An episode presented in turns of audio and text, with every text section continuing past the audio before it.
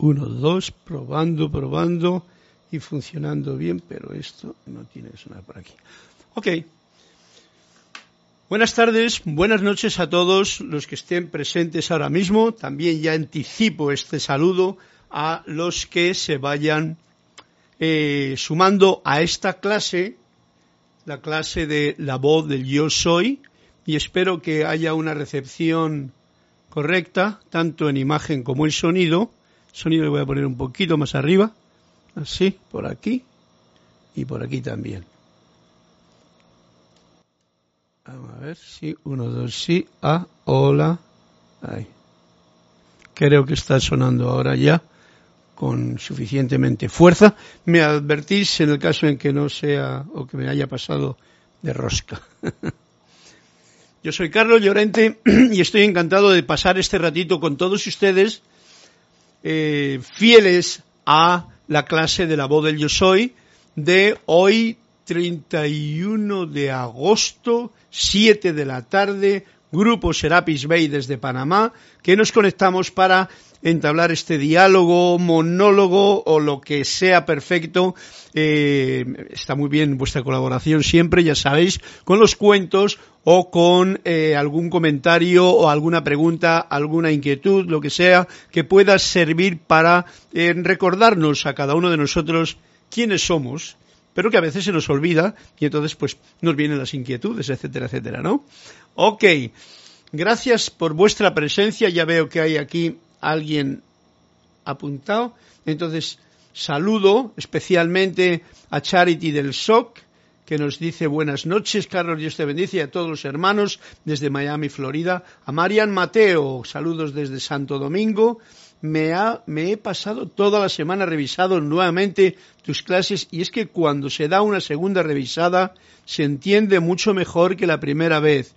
Ay, Marian, gracias, porque eso me da a mí esa, esa sensación que yo también he recibido, pues no solamente cuando uno escucha una clase, sino cuando realmente tiene el deseo de comprender más, porque ahora en las clases como sabéis, entre que si los saludos, entre que si la lectura y tal, a veces entra una cosa por un sitio, por aquí, y sale por allá, y aquí como que se queda poquito, ¿no? En el corazón pero cuando uno ya pone más interés, pues entonces se da uno más cuenta de cosas. Y yo sé que lo que todo lo que aquí compartimos, comparten ustedes y comparto yo, pues es realmente algo que está para recordarnos quiénes somos, como he dicho antes, para revitalizar esa vida y esa luz que pulsa y que constantemente nos está inundando con su sabiduría y su conocimiento, y que con las palabras que surjan de mi boca y de mi voz, pues también pueden ayudarme y ayudarte a ti y al que escuche y al que desee, pues eso, a recordar, sencillamente recordar, nada más. Recordar porque todo lo tenemos dentro, todo está dentro de nosotros, ya aparecerá en su momento oportuno. Gracias, Marian Mateo, por tu comentario. Charity, del SOC dice que está perfecto el sonido y, y la imagen, pues gracias gracias a la tecnología también, que nos ayuda en este caso a poder compartir. María Laura Mena, bendiciones y buen martes. Se escucha perfecto, abrazote. Y yo no he traído una botellita de agua para mí. Vamos a ver si la tengo por aquí. Sí. Este agüita. me miro yo ahí, que me he puesto nervioso. Eso Salud. Salud a todos. Gracias por este agua, por este aire, por todas las bendiciones que nos depara la Madre Naturaleza y que aprendamos a cuidarla realmente desde lo más profundo de nuestro ser, con ese agradecimiento. Flor Narciso, bendiciones Carlos y a todos desde Cabo Rojo, Puerto Rico. El cuento es... Ah, no. Rosaura Vergara. Buenas noches, Carlos. Bendiciones para todos desde Panamá y Flor Narciso. Por supuesto, el cuento está en la página 80. Qué bueno. Bien, así me ayudáis a comenzar la clase, a poder expresar con palabras este momento en el que compartimos las enseñanzas de Saint Germain, de Manuel, de los seres de luz y lo que surja en cada momento, que puede surgir, puede surgir de ustedes, puede surgir de vosotros, ¿eh? con cualquier pregunta, o de esas interpretaciones que podemos hacer de estos cuentos de Anthony de Melo, que es un ser de luz maravilloso y que nos ha dejado estos cuentecitos que son siempre una indicación en el camino para recordar, como siempre. Bien, como tengo por costumbre, vamos a centrarnos en esto gozoso que es precisamente el regalo más grande que tiene el ser humano, la respiración, para aquietarnos, para aquietarme, en este caso yo, soy el que más me tengo que aquietar, y eh, aquietarme y aquietarnos agradecidos a este alimento tan fundamental que nos da la vida y nos permite mantenernos en esta experiencia de vida aquí en el plano de la tierra, la respiración consciente y agradecida. Para ello os invito a que tomemos una inhalación profunda y soltemos el aire con agradecimiento, sintiendo esa bendición que es para nuestro organismo. Es como yo os invitaría a visualizar los pulmones y a sentir cómo se llenan de aire. Y luego, suavemente, soltarlo. Así un par de veces más. Y soltar este aire, este aliento santo, pulsante de vida, de luz, de fuego. Y ahora os invito a que conmigo hagamos la afirmación que todas las clases solemos tener. Magna y todopoderosa presencia yo soy, fuente de toda vida, anclada en mi corazón y en el de toda la humanidad. Ahora pongo mi atención en ti porque te reconozco como la única presencia, el único poder, la única fuente y suministro en todo el universo, y con mi atención puesta en ti, te invoco a la acción. Asume el mando de mi atención, de mis cuerpos emocional, mental, etérico y físico que conscientemente te ofrezco. Derrama tu corriente de luz, tu energía, tu amor, sabiduría y poder en cada latido de mi corazón. Ahora encaro tu eterno amanecer y sol de mediodía y recibo esta magna presencia, expresión y actividad de luz en esta actividad de clase en que nos encontramos, visible y tangiblemente manifiesto. Gracias porque así es. Una profunda respiración de nuevo, agradecida, y volvemos cada cual conscientemente allí donde nos encontremos. Siguiendo con la lectura que estábamos haciendo, Alonso Moreno Valencia desde Manizales Caldas. Alonso, gracias por tu presencia, por tu cuento que es la página 24. María Laura Mena, salud, provecho. Qué linda camisa, ¿eh? Toda la onda, qué bonito color. Ay, gracias. Bendiciones desde Cabo San Luca, México, nos dice también Raúl Nieblas, que algún día nos invitará a escuchar algún sonido de su guitarra. Gracias a todos por vuestra presencia, gracias a todos por vuestros comentarios y gracias por este momento en que pues uno no se siente solo, ¿eh? porque daros cuenta de que no estamos nunca solos, pero nos podríamos sentir solos. Pero fijaros que con esta pequeña ayuda que hacéis al dar vuestro nombre, al decir que estáis participando, pues todo fluye como de una manera diferente. Por lo menos esa es la, la sensación que yo recibo, ¿no? Y entonces, para comenzar esta clase, que no sé por dónde va a ir, pero podría ir pues por el cuento por algún cuento, ¿no? ¿Quién me ha pedido un cuento? Flor Narciso en la página 80. Vamos a empezar por el cuento que nos cuenta el amado Saint Germain. Voy a abrir la página por aquí. Ahí mismo. Esto es. En la, en la mágica presencia que es un libro, el segundo libro que escribió Godfrey Ray King, que es el que ha traído toda esta información de los maestros ascendidos, de los seres de luz, etcétera, etcétera. Mágica Presencia, me ha salido la página 76. Que dice así. Diferencia entre deseo y apetito. Esto ya para entrar directamente al grano con unas palabras del maestro. Diferencia entre deseo y apetito. Nos va a dar un punto para saber cuál es esa diferencia, porque muchas veces se habla, no, no hay que desear nada porque diferencia. Veamos qué nos dice.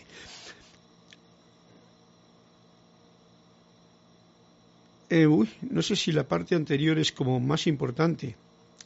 Pero vamos a ver, sobre la inapetencia y el deseo constructivo. Voy a leer todo, ¿por qué no? Hay un punto que los verdaderos estudiantes y aquellos que desean alcanzar el logro deberían conocer de manera inequívoca y, y concierne al deseo.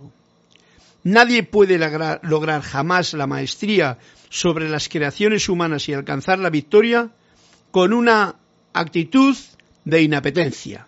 ¿eh? Nos está indicando que el deseo es importante. Porque sin el deseo del logro no se puede alcanzar este. O sea, si tú quieres lograr algo, tiene que estar eh, anticipado por un deseo interno de hacerlo. Por ejemplo, bien sencillo, si yo quiero realmente hacer esta clase, yo antes debo de tener ese deseo de llevarla a cabo. Incluso cuando me he preparado que este deseo sea en, el que haya un interrogante, que ni yo mismo sepa lo que va a ocurrir en la clase. Este es un deseo que tengo yo también al hacer las clases, ¿no? O sea que no las preparo y es como esto sale así al, al impronto, como diciendo para ver qué es lo que nos está compartiendo este ser de luz ahora a nosotros y eso es lo que ocurre con todas las cosas. Tiene que haber un previo deseo en la voluntad del ser humano, tuya, en la mía, para poder llevar a cabo alguna realización. Muy importante tenerlo en cuenta. Recuerda, mira, este nos viene con lo que he estado yo haciendo este momento de entrada. Recordar. Recuerda para siempre que todo deseo constructivo es Dios en acción. ¡Wow! Esto es bien, bien importante tenerlo en cuenta. Todo deseo, para que no nos hagamos flipes mentales, porque como hemos tenido tantas eh, informaciones negativas con respecto a, no se puede hacer esto, no se puede hacer esto, no se puede hacer esto, eh, eh, los mandamientos, en fin, como que... Y Saint Germain nos lo deja aquí mucho más clarito, y yo soy partícipe de todo esto. Es como decía en el libro de, de Pláticas del Yo Soy, Cualquier deseo puro de tu corazón o constructivo de tu corazón, lo dice, es Dios en acción. Y aquí no es, es un deseo de Dios, ¿no? De ti, que está Dios dentro de ti, por llamarlo el ser la luz. Entonces recuerda que siempre que todo deseo constructivo, esto es importante, porque eh, un deseo constructivo necesita una atención especial, un deseo destructivo puede venir con un hábito rutinario. Todo deseo constructivo es Dios en acción, en ti, en mí, en ti. Ya que si el deseo no estuviera contenido en el principio divino, la manifestación nunca se hubiera dado, no se podría dar. Por eso es esto es una de las fuerzas creadoras que el ser humano tiene, ¿no? Fue únicamente cuando la deidad deseó manifestar que la manifestación entonces pudo darse. Hágase, eh, hay un deseo, ¿no? Todos sabemos cómo va la cosa. La actividad del deseo tiene un movimiento hacia adelante, siempre es hacer, hacia adelante. O un movimiento expansivo de la vida, eso yo lo veo como más, una expansión de la propia conciencia, de la vida en sí. Y jamás puede prescindirse de él. Fijaros, la vida es movimiento perpetuo y el sostenimiento de dicha actividad es todo deseo constructivo. El sostenimiento de dicha actividad de vida es todo deseo que sea constructivo. Y ahora nos sigue diciendo, diferencia entre deseo y apetito. Sin embargo, tengan cuidado de discernir, ¿eh? discernimiento muy importante, cuál es lo real, cuál es lo irreal, cuál es lo constructivo, cuál es lo no constructivo. Esto hay que tenerlo presente. Eh, discernir entre deseo y apetito humano. Aquí no lo afina un poquillo más el maestro.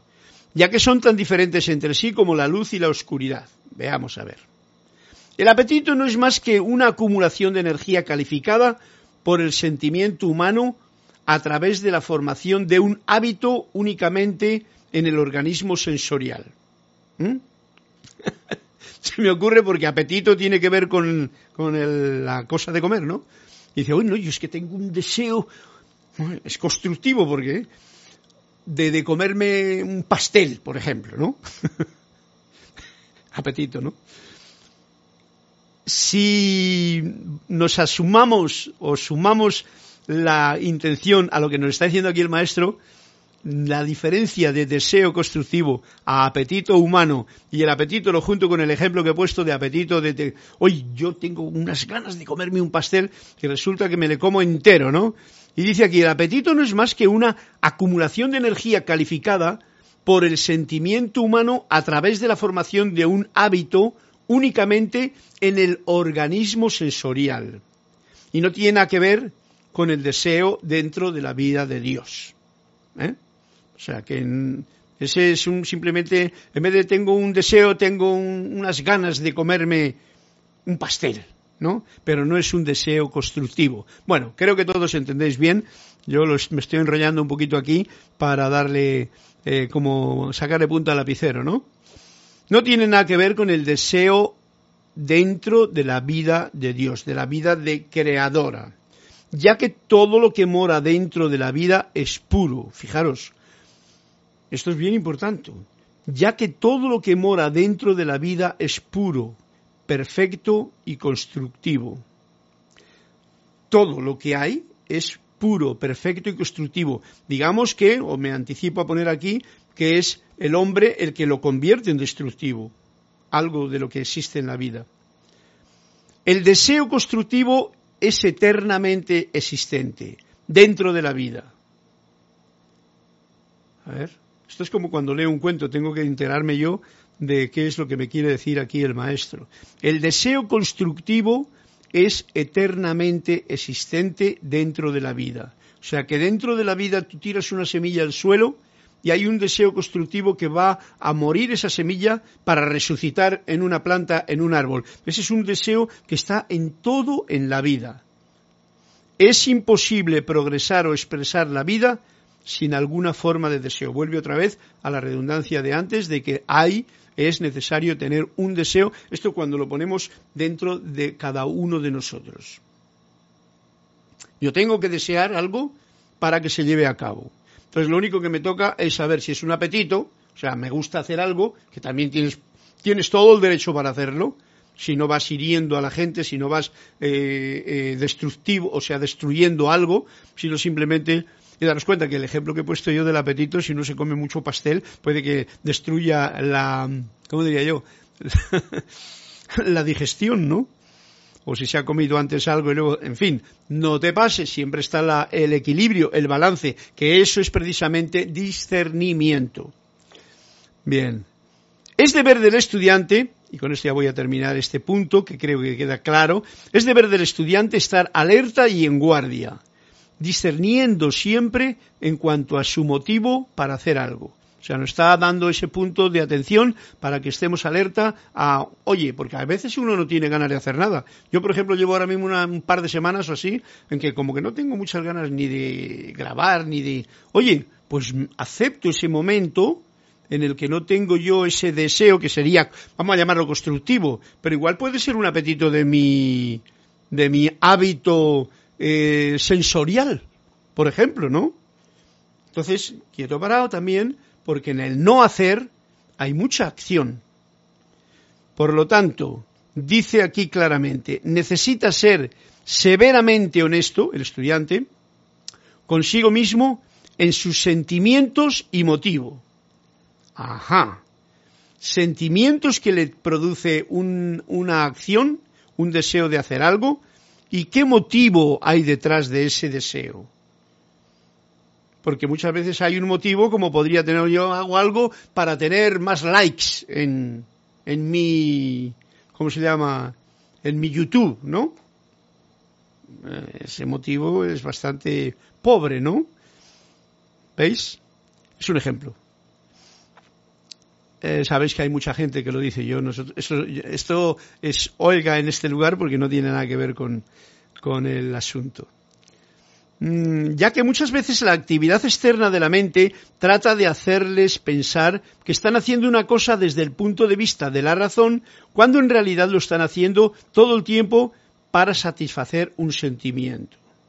Ok, pues ahí nos deja realmente el maestro con una interrogante para que nosotros tengamos ese discernimiento y sin comernos mucho el coco, porque en realidad nunca el maestro eh, Saint Germain está tratando de poner aquí esto es pecado, esto no lo hagáis. No, no, no, no, no, no. Sencillamente cómo nos da una información ligera, leve, bien clarita para que sepamos discernir sobre qué es, por ejemplo, un deseo y qué es un apetito. Y, sobre todo, lo más importante de este momento que hemos leído es que toda acción, todo que uno realice, que en la vida todo va adelante con un deseo, cuando en esa vida está actuando uno, una conciencia humana, una luz individual, tú, yo, tiene necesidad de haber un deseo. Si no tienes deseo, si estás ni fu ni fa, pues ya sabéis, lo sabéis por experiencia también, yo lo sé por lo menos, que no pasa nada, no pasa nada. Y te quedas como más lacio que una lechuga mojada. Por lo tanto, gracias por esta introducción que nos ha dado el maestro. Para estar alerta sencillamente a tener esos deseos constructivos. A ver, me dice aquí mmm, VKRP2, VKRP2. Hombre, esto parece aquí como estamos volando, ¿no? Le saludo desde Costa Rica. Bien, pues un saludo para ti, que no sé si eres tico o tica, desde Costa Rica. Josué Alamanza, esta, esta transmisión de qué trata? Anda, qué gracioso. Pues trata de que uno transmite desde su corazón estas palabras de los maestros ascendidos, en este caso concreto. Ah, te voy a explicar. A ver, ¿quién es? Josué Almanza. Esta transmisión trata de compartir las bendiciones de luz y de vida que cada cual tiene. En este caso, lo que yo tengo lo puedo transmitir a través de este micrófono. Para el que quiera escuchar, lo reciba con cariño y le recuerde sencillamente quién soy yo, no yo, quién eres tú, quién es esa luz que vibra y que te permite eh, hasta escuchar esta clase. Estoy poniendo en palabras para no acercarme ni a una forma ni a la otra, porque yo siempre me ha hecho gracia cuando hago una canción o algo, pues, oye, ¿qué clase de música haces? O sea, siempre la mente humana quiere meter en cajones específicos las enseñanzas de Saint Germain, por ejemplo, no tienen ninguna religión en concreto. Son enseñanzas de vida, vida pulsante, vida creadora. Y eso quiere decir que todo aquel persona, toda aquella persona que escucha desde su corazón, desde su corazón, no desde, su intelecto, pues entonces podría serle muy útil estas palabras que salen aquí a la palestra ya sea del maestro, ya sea de lo que leamos posteriormente. Gracias, Josué Almanza, y espero que si sigues te enterarás de qué va tratando. Trata de esto, de la, la compartir vida. Con alegría, con entusiasmo, con gracia. Mira, Josué, Mira, te responden aquí, Josué, la clase es de metafísica. bueno, pero eso es una palabra bien general. Metafísica quiere decir todo lo que no es físico, ¿no?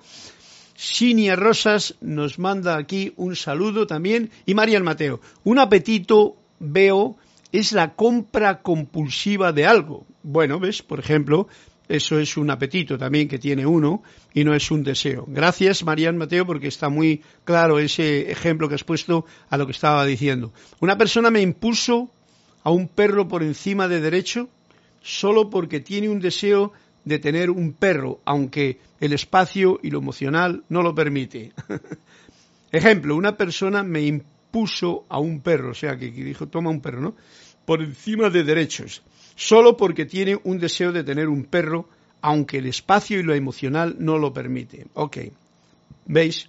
Cuando se impone algo también, pues no es un deseo, porque los deseos vienen del propio corazón. Estamos hablando del deseo constructivo que solamente es cuando viene de tu propio corazón. Ahí es con la ayuda de la parte intelectual, por supuesto, porque para eso tenemos esa herramienta, la mente y el intelecto. Desde Bogotá, Diana Liz nos dice, yo soy bendiciendo y saludando a todos y a todas las hermanos y hermanas. Gracias, Diana, gracias, María Mateo, gracias a todos los que estáis haciendo comentarios. Y después de haber leído este pequeño, esta pequeña introducción que nos ha dado aquí el maestro Saint Germain, que es el que nos está trayendo esta información especial de la diferencia entre deseo y apetito o la inapetencia y el deseo constructivo. Cuando uno está inapetente, no tiene ganas ni de comer, no tiene ganas de hacer nada, no tiene nada, pues entonces es porque le falta esa fuerza de voluntad en ese momento para realizar algo. Pero quiero deciros, nada de eso es malo. Son etapas que hay que experimentar y que es bueno experimentarlas. No todo es hacer y hacer y hacer. Hay que saber también no hacer, que es muy, mucho más difícil, diría yo. Por ejemplo, un estado de meditación, en un estado tiempo de meditación, que todos ustedes lo practican de una forma u otra, pues tiene más que ver con el no hacer que con el hacer.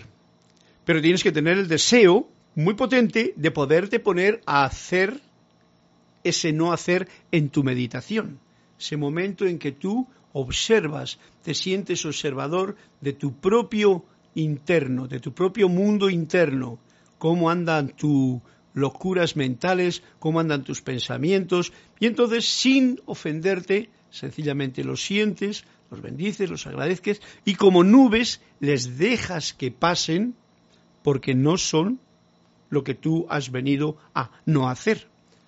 Entonces es muy importante no eh, enrollarse con esos pensamientos. Por ejemplo, en ese momento de no hacer, que es la meditación, que necesita un deseo y a veces fuerte para poderle llevar a cabo, ya que el mundo externo nos, eh, nos atrapa con mucha velocidad para hacer cosas pendientes que uno tiene. O si no, te molestan, pues vete a saber, los medios de comunicación, como puede ser una llamada del WhatsApp o algo por el estilo, que te despista. Por lo tanto, ese deseo y hago hincapié en ello por lo importante que es para precisamente discernir lo real de lo ilusorio, lo real de lo irreal. Estamos viviendo en un mundo de ilusión, como dice pues el capítulo que tocaremos luego de Emanuel, ilusión. Bien, vamos a ir a, ese cuentecito que me ha pedido em, Flor Narciso en la página 80. A ver cuál es. Página 80.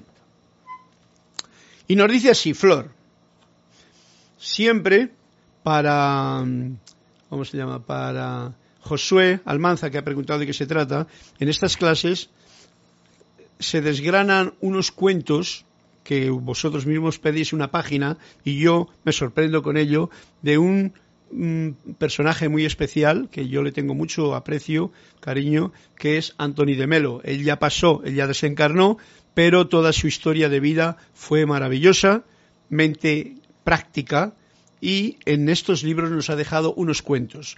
Te lo digo para que sepas que esto es parte también de la clase porque tienen una enseñanza bien particular.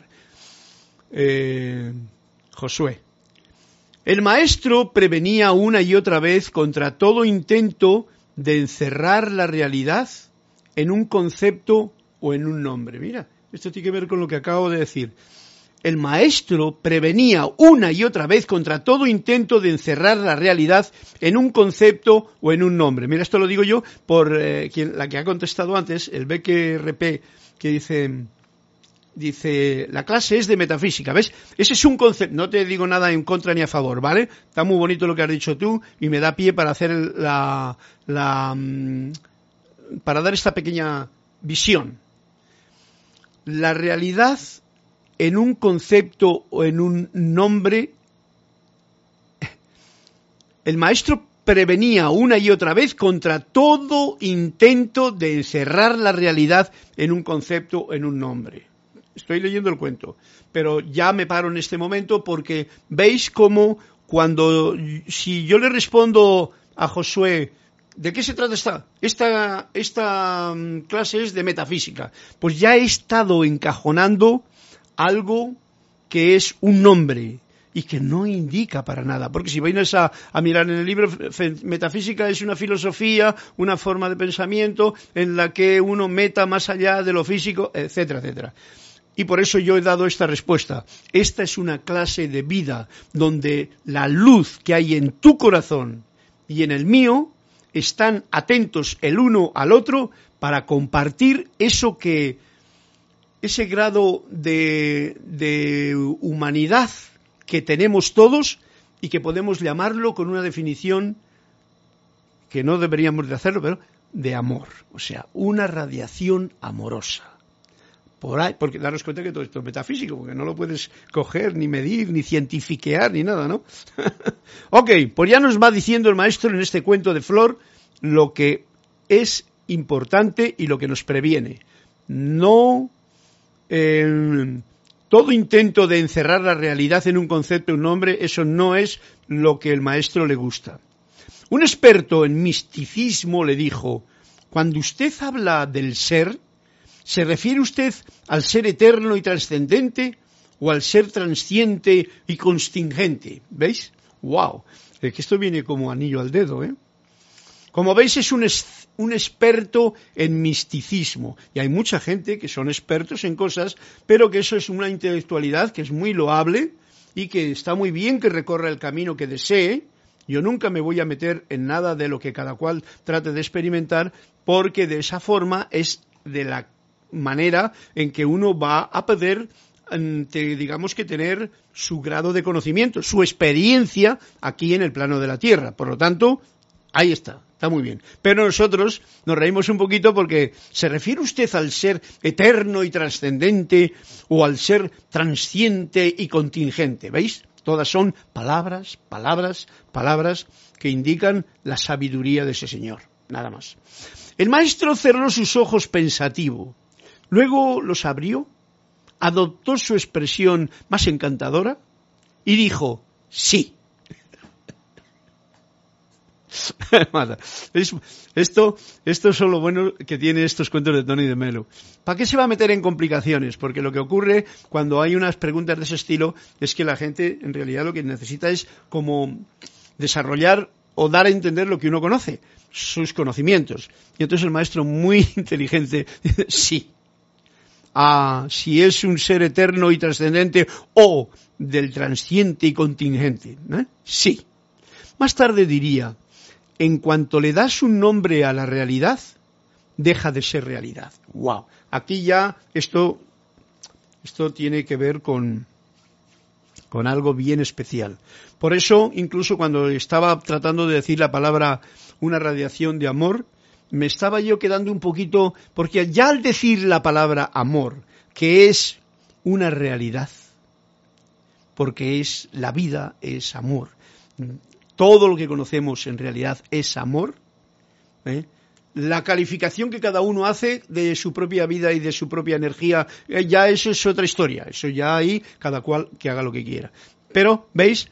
Entonces, cuando le das un nombre a la realidad, por ejemplo, el hecho de...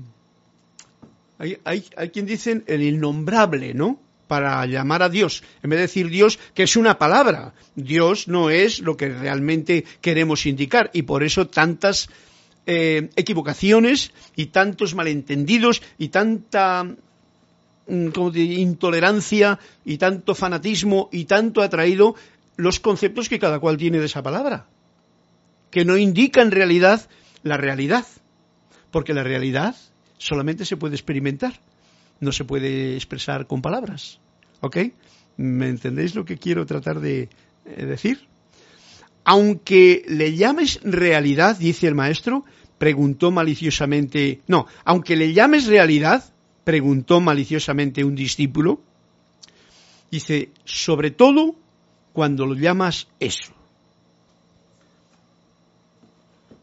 O sea, fijaros que cuando he dicho antes discernir es darse cuenta de qué es real y qué es ilusorio o qué es irreal para tener un deseo constructivo, nos vemos en un lío grande. Bueno, toda la vida, si nos ponemos a meternos con profundidad, ya lo iréis descubriendo, es un gran lío porque las palabras no expresan ni podrán expresar nunca esa realidad, entre comillas. No se puede expresar. Se puede sentir, se puede vivir, se puede vivenciar individualmente. Todo eso se puede.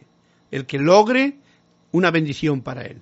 Tú puedes lograr tu forma de enviar esa realidad tuya, que es la luz, el amor, el cariño, a todo. Y ahí tú no lo vas a poner nombre, va a ser esa actitud que tú tienes, por ejemplo, ante una persona que igual te ha puesto una mala cara o te ha dicho una palabra disonante y tú, sin embargo, lo transformas eso en tu radiación amorosa, por decirlo con una palabra que nos entendemos todos, hacia ese ser no de, ay, mira lo que me ha dicho, mira que me mira que yo le traté bien y me ha tratado mal, esta persona como es, y con juicios y condenaciones, etcétera, etcétera. Que eso sería ya caer en una de las partes de lo no constructivo del ser humano.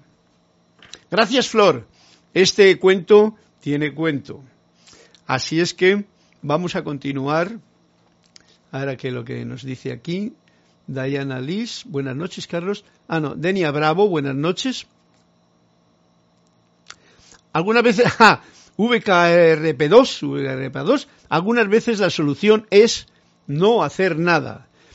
Yo te diría, muchas veces, o la mayoría de las veces, cuando uno se detiene ante un problema, ante una situación y no hace nada, le da tiempo a poder percibir, por ejemplo, si se trata de un problema, de una situación, con mayor claridad lo que realmente tiene que llevar a cabo.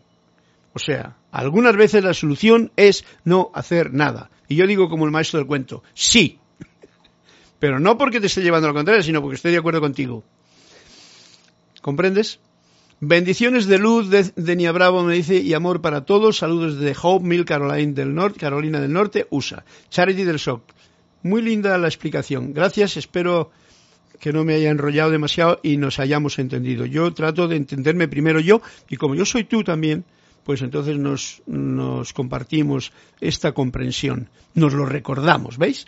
Marlene Galanza, bendiciones hermanos desde Perú, Tacna. Ok, pues qué bueno que salen estas cosas en estos cuentos, ¿veis? Estos cuentos de Antonio de Melo nos dan una indicación bien importante, porque lo más lógico es decir, pues bueno, esta es una clase de... Pues no, ¿Esta es una clase de la enseñanza de los maestros? Pues no. Esta es una compartir vida, que es muy metafísico, ¿no? Con el mayor cariño, con el mayor amor, con las palabras que uno pueda, con la vibración que uno tiene. ¿Vale? Por ahí van las cosas. Porque si no nos ponemos muy determinantes y entramos en todos los, mm, como diría yo, en todas las situaciones que ya se han vivido en la época cristiana mucho libro, mucha doctrina, mucho púlpito, mucha predicación, mucha gente diciendo a los demás lo que tienen que hacer y el mundo está como está. Cada cual aprovecha su momento de vida. No varía más. ok. Teníamos otro cuento más, le voy a poner al, al asunto, que es el Alonso Moreno Valencia, no quiero abandonarte. Vamos a ir a la página 24. A ver si hay alguno aquí. Si no, tendré que ir. Si está mm, leído página 24.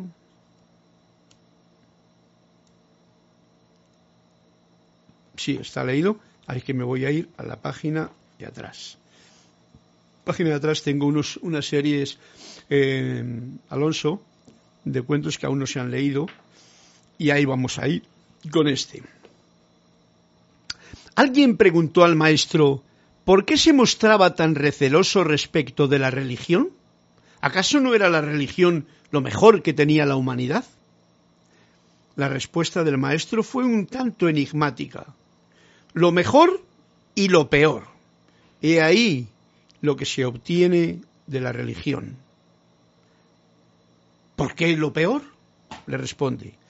Porque la mayoría de las personas saben la suficiente religión como para odiar, pero no la suficiente como para amar.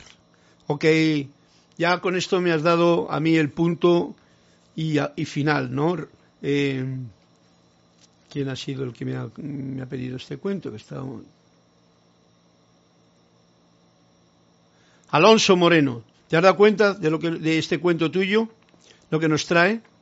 Primero, la respuesta del maestro fue un tanto enigmática.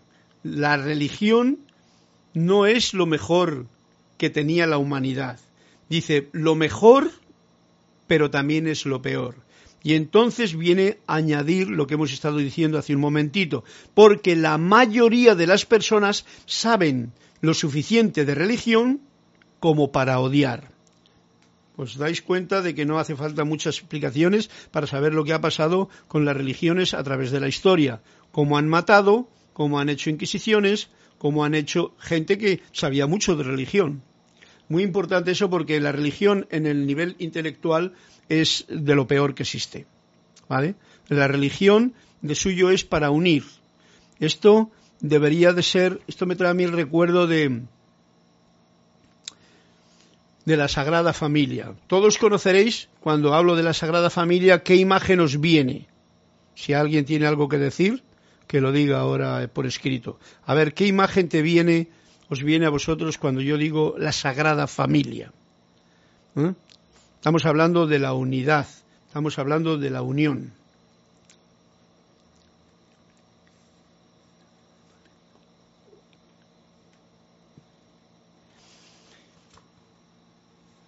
Bueno, si alguien dice algo, pues eh, lo escucho, nada más.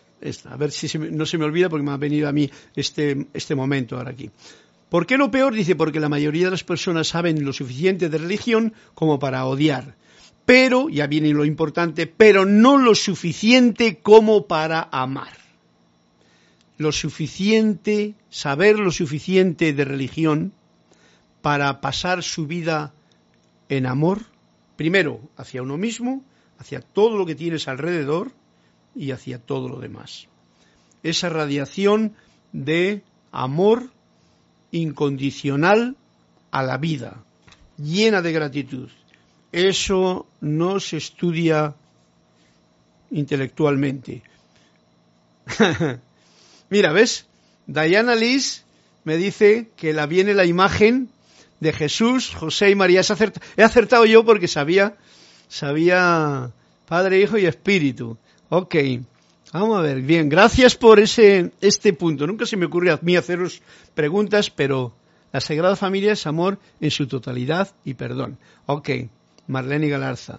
Bien. Me gustan todas las preguntas porque la primera de Diana Liz, el padre, la madre y el hijo, la Sagrada Familia. Ok, bien. Diana Liz. Eh, Jesús, José y María. Esa es la primera imagen que tenemos porque nos han puesto cuadros de la Sagrada Familia y ya consideramos que la Sagrada Familia es eh, José, María y Jesús. Esos son los sagrados. Ahora yo os traigo, y esto viene a cuento con esto de la religión que no se escribe con palabras, ¿eh? lo que yo quiero traer a cuento en esta clase. Es algo para este momento que vivimos y que es algo que no tiene nada que ver con los conceptos pequeños que hemos tenido. Y un concepto pequeño es un dibujo de José, María y Jesús, ahí Jesucito, allí en la carpintería, mira, la Sagrada Familia, como si eso fuese lo sagrado.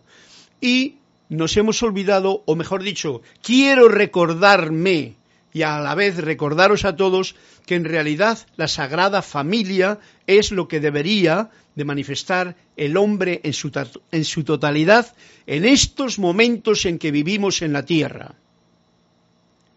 Ese es el sentimiento que yo os comparto desde aquí. El, eh, la humanidad entera, podéis decir que es una utopía o lo que queráis decir, pero eso es lo que es en realidad, porque todos estamos viviendo con esa luz que, como decía, em, como decía Ana Virginia Guzmán, Padre, Hijo y Espíritu, el Padre está dentro de uno, el Hijo está dentro de uno y el Espíritu está dentro de uno. Eso forma una familia. Recordad que tenemos tantos conceptos, por eso los cuentos vienen tan a cuento, que nos dispersan, nos dividen, nos separan. Ahora mismo, por ejemplo, toda una humanidad entera está, por no sé qué fuerzas extrañas, está tratando de separar a unos de otros. Les separan con la máscara de aquí de la boca, les separan con la distancia social por no sé qué miedo. El miedo separa a la gente porque a alguien se le está ocurriendo esa brillante idea, en vez de ser un creador de vida y de luz. Bien, pues esta es la Sagrada Familia, la que debe de llevarse a cabo en la realización de todo el ser humano juntos. Conciencia de unidad, ser una sagrada familia. Si eso no puede ser para todos, no importa. El asunto es que lo sea para mí y que lo sea para ti. Entonces trates a todos como tus hermanos. Trates a todos como tu la parte que tenga, ya sea padre, ya sea madre, ya sea hijo, ya sea abuelito, ¿eh? familia, una gran familia. Esto es lo que quería el amado maestro ascendido Saint Germain desde no sé cuándo, ¿no? Yo lo, he leído algunas veces en sus escritos, como él lo que pretendía eso. Y primero quería hacer una gran familia en Europa, y como veis, fijaros, si un ser así como tan, tan, tan fuerte quería formar eso, y daros cuenta que Saint Germain, eh, según nos dicen en sus libros, pues como que es una reencarnación de San José, ¿no? De, el tipo de la Sagrada Familia que todos consideramos. Bueno, este es un punto de vista muy particular que traigo yo ahora en este momento a vuestra eh, comprensión, a vuestro recuerdo. Somos luz, la luz es una, es una en la verdad, que es una también, es una en el amor, que es uno, y está dentro de todos los seres humanos, que lo expresen o no lo expresen durante tanto o tan, tan poco del, periodo de vida, eso es un problema de cada cual que tendrá que em, em, tendrá que remar con él, ¿no?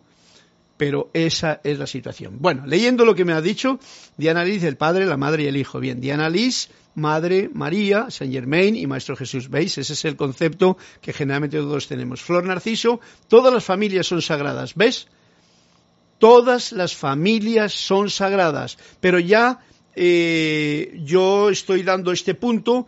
Todos somos una gran familia, sin distinción ni de sexo, ni de edad, ni de nacionalidad, ni de tal. Esto es un anticipo a eso que em, actual, a eso que Saint Germain quería, que todos nos diésemos cuenta de que somos una gran familia. Entonces no habría toda la estupidez que estamos viviendo ahora mismo. Habría algo mucho más hermoso, que es lo que en realidad, para aquel que lo vive de esa forma, que tiene esa conciencia de una gran familia en acción, ahí sus bendiciones recibirá en la conexión con todo el mundo que le rodee. Círculo Danzante. Dios te bendice, Carlos. Janet Martínez, Londoño. Saludos desde Bogotá, Colombia. Hombre, Janet, un fuerte abrazo para ti. Hace mucho tiempo que no sé de ti. Gracias por tu presencia. El amor, la sabiduría y la verdad. ¿Veis? Eso está dentro de cada ser humano. Amor, sabiduría, verdad. Amor, sabiduría y poder. La llama triple. ¿Mm? ¿Qué más puedo decir? Todo eso es la, lo que forma una unidad nosotros en la individualidad, con este vestido o traje espacial que tenemos, pues como que no nos damos cuenta de ello o nos olvidamos con cierta facilidad. Pero así es la cosa. Entonces, de ahora en adelante, para mí vosotros sois mi gran familia, por ejemplo. ¿Eh?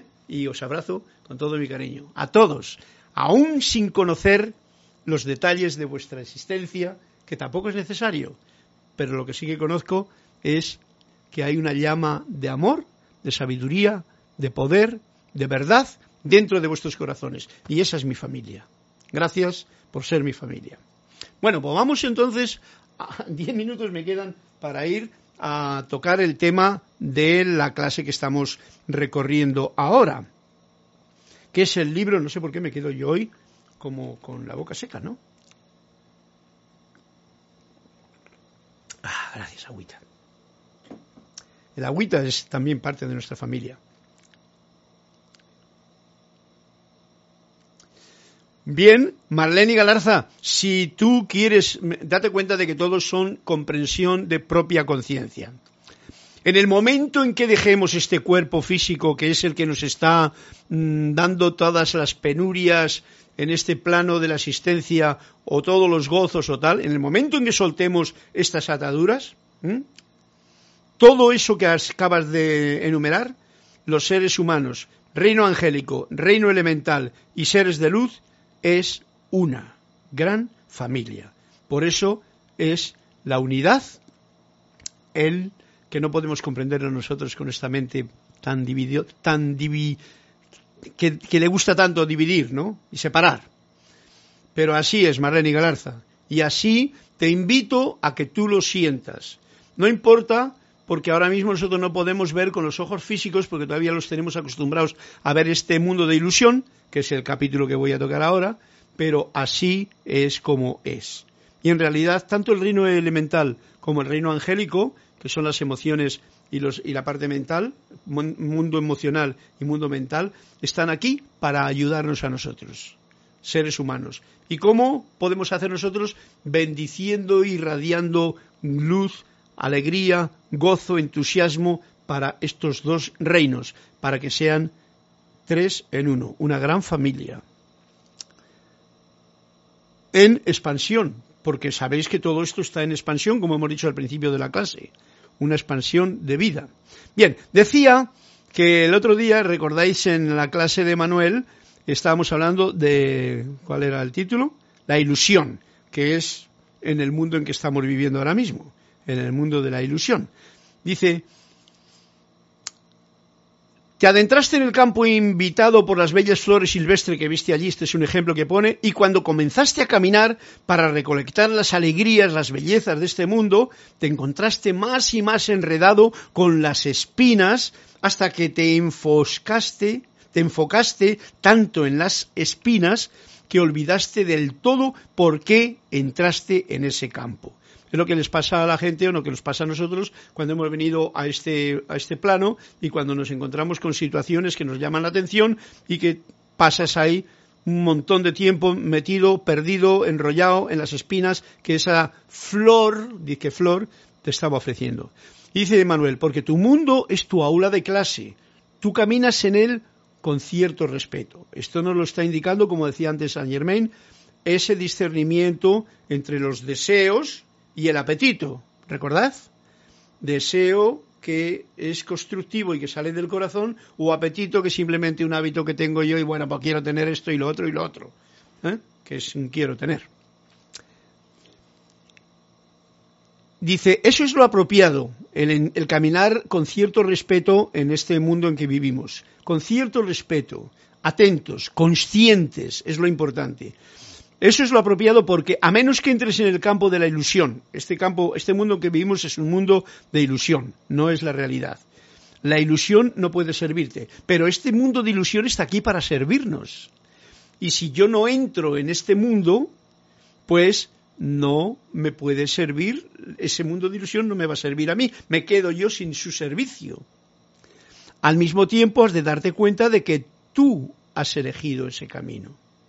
O sea, cuando uno elige ese camino de meterse en un mundo de ilusión, que puede ser una trampa, por ejemplo, lo que sea, en todo hay un aprendizaje, en todo, si uno lo sabe sacar. Y si no, pues tendrá que pasar a través de un dolor que es el sufrimiento, el maestra, la maestra sufrimiento, para poder aprender. Pero en cuanto antes te des cuenta, porque tu conciencia se abre ¿eh? a recordar quién eres, pues en ese momento, pues te ha servido esa ilusión para darte cuenta. Incluso tu cuerpo no es lo que parece. Lo que aparenta ser sólido no lo es. De hecho, más sólido que el aire. Es solamente una estructura molecular, todos lo sabemos, dando vueltas exactamente igual que da vueltas tu sistema solar. Pero bien importante reconocer que hay un mundo externo como sistema solar, como algo que no podemos alcanzar, ni con microscopio siquiera, pero que dentro de nosotros existe exactamente, o con mayor fuerza todavía, lo mismo. Un mundo entero como un sistema solar dentro de mí. Yo siempre estoy haciendo el hincapié de que en este momento en que estamos viviendo es importante acudir a este mundo interno, a este maestro interno, a este sol brillante de luz expansiva interno, para poder ver y disfrutar de todas las estrellas y de todas las constelaciones internas que hay que no las puedo yo nombrar porque no tiene nombre que pueda expresarlo. La inmensidad de tus galaxias se refleja en la disposición celular de tu cuerpo. Estos son, a mí me gusta Emanuel porque nos está dando claves, nos está dando visión, nos está dando puntos de vista para que nosotros recordemos y vayamos a acentuar nuestra atención más en una dirección que sea verdaderamente constructiva y de ayuda que no en destructiva y discutidora, por ejemplo. Tu corazón intuitivo es la puerta que se encuentra entre los mundos. ¡Wow! Tu corazón intuitivo, esta es una clave. Tu corazón, el mío, este de aquí, el corazón, el sentimiento, intuitivo, la intuición, es la puerta que se encuentra entre los mundos, lo de fuera y lo de dentro, lo real y lo irreal. En tu deseo de ir contra toda razón, todas las defensas, todos los hábitos, todos los patrones, todas las supersticiones y muchas enseñanzas para decir yo amaré, caminas en la luz, honras la ilusión, pero nunca quedarás perdido en ella. O sea, vamos a ver, que no me he enterado yo muy bien de esto. En tu deseo de ir contra toda razón, todas las defensas, todos los hábitos, todos los patrones, todas las supersticiones y muchas enseñanzas, para decir yo amaré, aunque tengamos ese deseo, eh, yo amaré más tarde a toda la gran familia, pero caminamos en la luz. Honras la ilusión, pero nunca quedas perdido en ella cuando reconoces que el amor está realmente dentro de ti, que en realidad ese es el único foco que hay que sacar para poder conectar esto externo que pareciese que no lo es. Y por eso uno va, contra toda razón, se defiende, hay hábitos, eh, hay patrones de comportamiento, hay supersticiones, hay muchas enseñanzas y religiones eh, que dicen, sí, yo amaré, pero ¿y ahora? Pues ahora yo soy, amando. Cuando niño, cuando niños, habéis jugado a poner las manos enfrente de una luz brillante y ver las sombras de los dedos en la pared. O sea, recordáis, ¿no? Este detalle de, de poner así las manitas, pin, pin, pin, y hacer un patito, un conejito, etcétera, etcétera, ¿no? La luz. Esta es una clara analogía de tu vida, de mi propia vida. Eliges mirar en la ilusión, estamos hablando, eliges mirar a las sombras en la pared y decir, esa es la realidad. Todo lo que el ser humano está actualmente, por ejemplo, cuando yo veo que está tan cargada de miedo la humanidad. Lo que yo veo, por lo menos así me lo demuestra claramente, y no tengo que ver mucho para saber que es un ejemplo de lo que está ocurriendo en la actualidad, cómo se ha dejado todo el mundo permear, permear por el miedo, no por el amor. Y eligen el miedo en vez del amor. Y me dicen las seguridades del miedo y no el amor. Y entonces así va a cada cual. En una gran mentira que es este mundo de ilusión, que es así de, de, claro, ¿no? No, hay, no está uno insultando a nada, ¿no? Es así, ilusión, ilusorio. Bien, pues es como cuando el niño está mirando las sombras y se cree que las sombras son la realidad. ¿eh? Y dice, si eliges mirar las sombras de la pared y decir esta es la realidad, o estás también consciente, que es lo importante, estar también consciente de cómo esas sombras fueron creadas, ¿eh? cómo han sido creadas esas sombras y de la brillante luz que se encuentra detrás de toda ilusión. O sea, siempre que hay una ilusión y ahora mismo tenemos un mundo mm, em, embarcado o encenegado o empantanado el, en la ilusión, hay una gran luz detrás. Que sea esta gran familia, que seas tú, que sea yo, los que sentimos esa gran luz, es el principio. Porque tú no puedes pedir que se ilumine los que están allá en, por las noticias y tal. No, no, no. Soy yo el que puedo hacerlo. Ese es el punto, ¿no?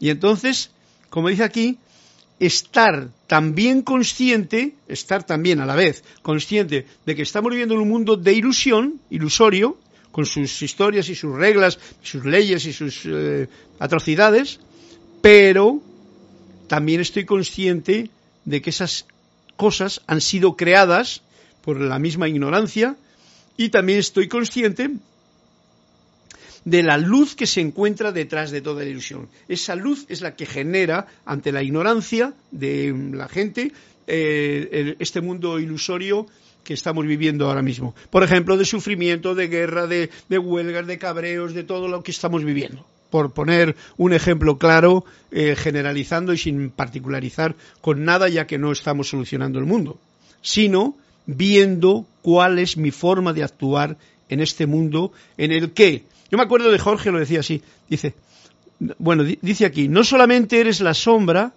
que está brillando en la pared, sino que eres la mano que hace la sombra y eres la luz. Esta es la conciencia de unidad. Y con esto vamos a terminar la clase porque es bien importante. Recuerdo que Jorge hacía esta analogía ¿eh? de que eh, estamos viendo una película y a veces nos queremos, nos metemos tanto en la película que no queremos que la película me hace sufrir y todo, y la gente se asusta y todo el rollo, ¿no? Pero la película eh, se ve allí porque yo la veo. Si yo no estuviese en el cine, yo no vería la película, ¿ok? Si tú no estuvieses en la vida, tú no verías lo que está ocurriendo aquí ahora, en este plano de la materia, en este mundo de ilusión. ¿Comprendido? Pero es que yo veo la película gracias a la luz del proyector. Y el proyector y yo y la película somos uno. Esa es la conciencia que en ese momento nos está trayendo aquí, que tiene que ver incluso con lo de los cuentos y con lo de la gran familia, la sagrada familia, porque es sagrado, sagrado. Sagrado indica puro, puro. Y la luz que habita en tu corazón es pura y en mi corazón es pura. El hecho que no lo sepamos o que lo disfracemos o que lo llenemos de barro, pues bueno, eso es una cuestión de limpieza, ¿no? Pero nada más. Entonces, no solamente eres la sombra, soy la sombra que está bailando en la pared, sino que soy la mano que hace la sombra y soy la luz. No solamente soy la película que estoy viendo, ¿eh? Para que comprendamos esta unidad, este concepto de la sagrada familia, sino que soy el espectador que ve la película y me divierto con ella, me meto con ella, la disfruto ¿eh? también, vivo con ella, interactúo con ella, pero a la vez soy, gracias a la luz que hay dentro de mi corazón, que puedo proyectar y se proyecta todo esto. Es un ejemplo, ¿vale? Tanto el del niño con la manita como lo que nos, en algún momento me parece que dijo Jorge, yo me quedé con ello, hoy lo que os cuento yo ahora mismo. Pero lo importante no es el cuento, lo importante es esta conciencia de unidad que sí que tenemos todos dentro, pero que a veces necesitamos pues como descubrirla, ¿no? Descubrirla un poquillo para que tengamos conciencia cada día de ello y no nos olvidemos de ello. Es el recordar. Bueno, pues muchas gracias a todos por vuestra presencia, por vuestra um, paciencia alegre, por vuestros comentarios, vuestros cuentos y con ello ya nos despedimos hasta una próxima oportunidad que nos dé la vida. Eh, me dice que si puedo tocar un poquito de flauta, me dice, esta es la que te gusta, ¿no? Pues vamos a despedirnos con ella. Charity del Song dice muchas gracias, maravillosa clase, Dios te bendice, feliz noche y con estas músicas y con estos sonidos me despido de todos vosotros.